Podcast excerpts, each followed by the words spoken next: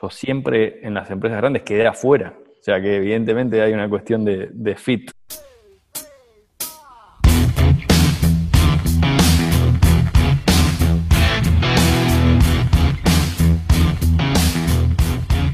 Cuando él tenía 25 años, casi lloramos juntos cuando el Banco Industrial nos rechazó cheques en la empresa en la que trabajábamos.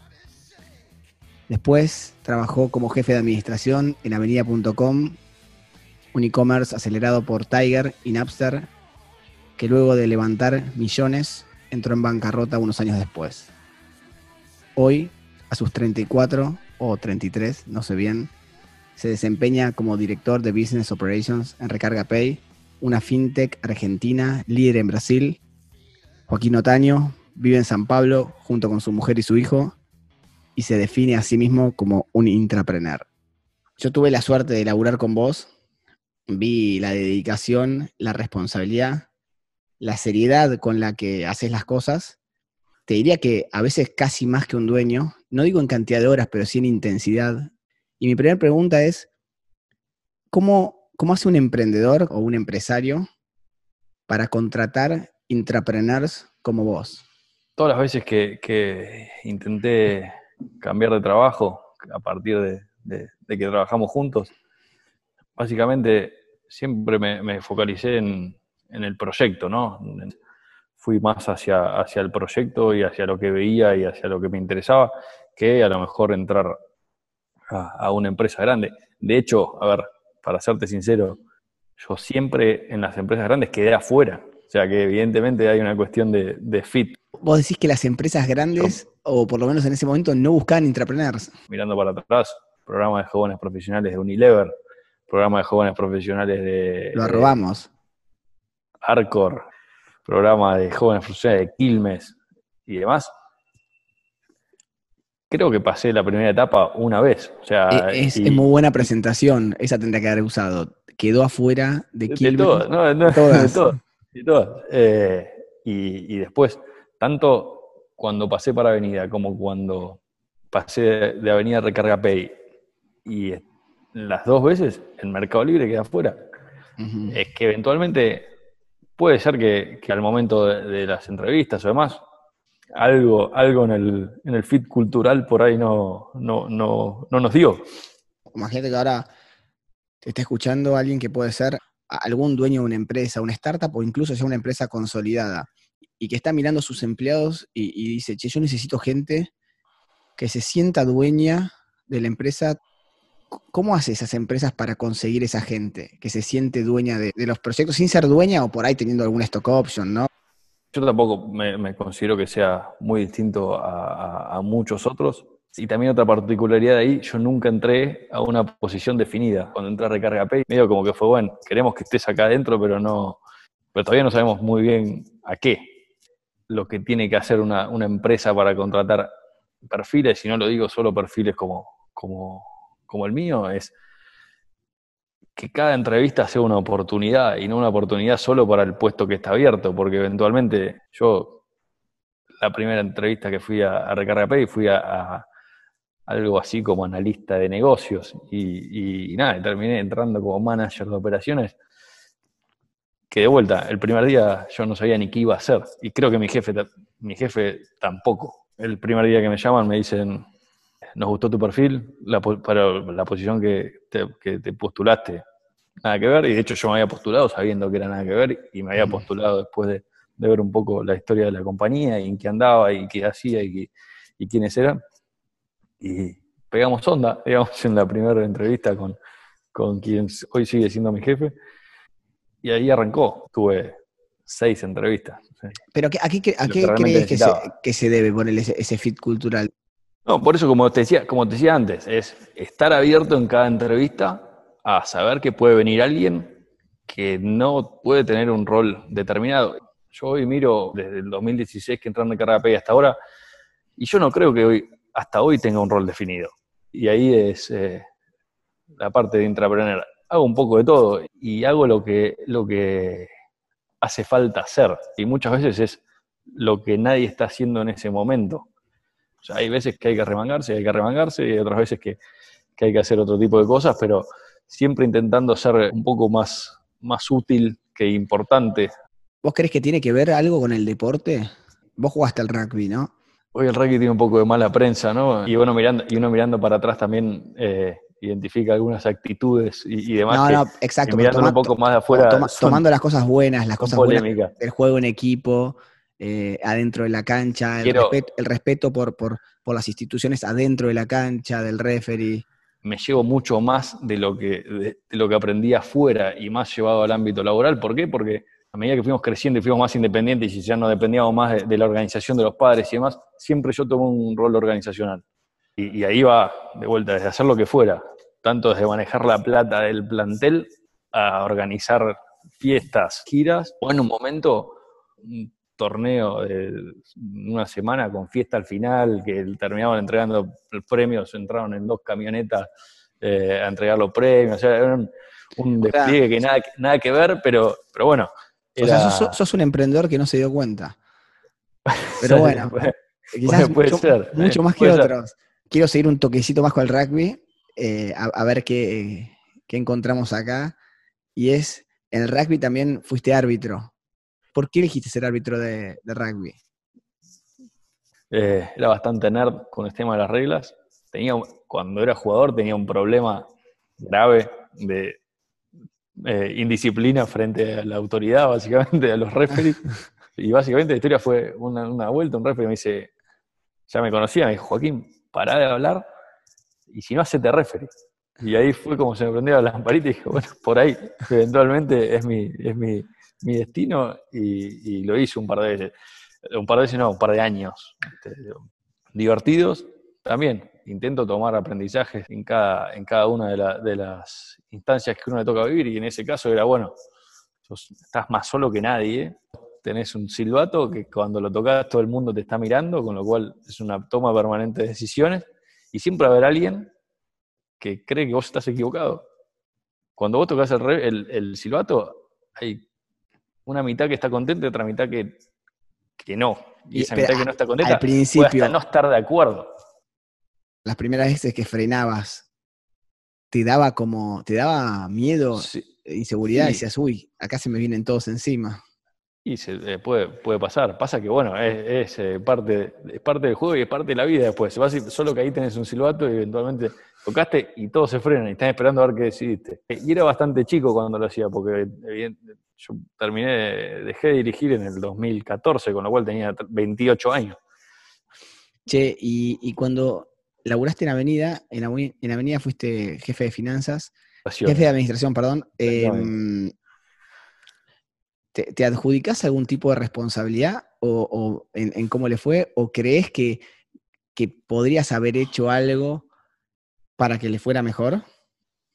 No, no, no me adjudico ningún tipo de responsabilidad directa, ¿no? Andaba todo tal cual lo planeado, levantó plata, crecían los clientes, Black Friday, Hot Week, no sé qué, y todo andaba. Hmm. Estaba en el plan, ser, no ser no rentables en esa época. Exacto, o sea, funcional un modelo de negocios. Exacto, sí. No sé si como jefe de administración podría haber hecho algo para que no suceda. Nunca me quedé callado, eso por ahí me juega en contra, pero siempre dije la verdad. O sea, hmm. cuando las veces que me pidieron opinión, yo dije, esto es así, y, se termina tal fecha. Era realmente inevitable, pero fue inevitable porque estaba, estaba pactado que así fuera, o sea, básicamente. Meses más, meses menos, si no ponías una inyección de capital, no seguía, entonces era, era muy estresante. Uno sabía que, bueno, que necesitabas pagar sueldo, que necesitabas mm. cumplir con los proveedores y, los proveedores te llamaban y te exigían y demás.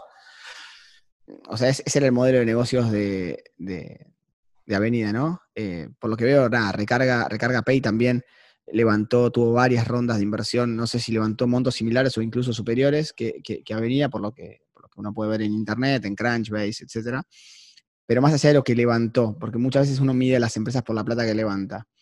El, modelo de negocios es, es similar, es parecido, es más sano, ¿cómo es? No, es un modelo de negocios que también está en crecimiento.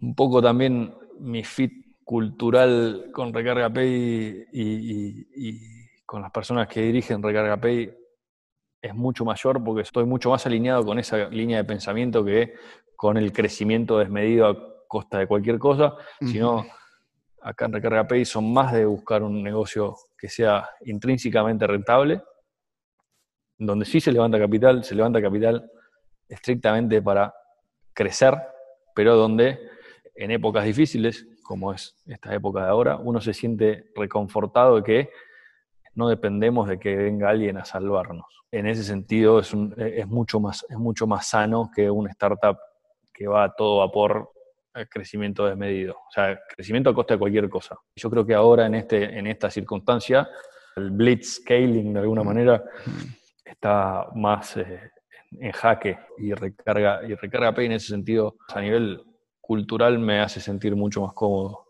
Perfecto. Che, pagaste, o sea, cumpliste con algunos hitos de ser emprendedor. ¿Pagaste sueldos? O sea que. Nunca de mi bolsillo, pero. Bueno, pero sufriste el estrés de sentir que no pagas sueldos saltás de un lado al otro, si empujas para acá, empujas, o sea, sos muy intrapreneur y encima trabajaste en startups. Sumado a todo eso, ¿por qué, ¿por qué crees que nunca vos emprendiste algo propio?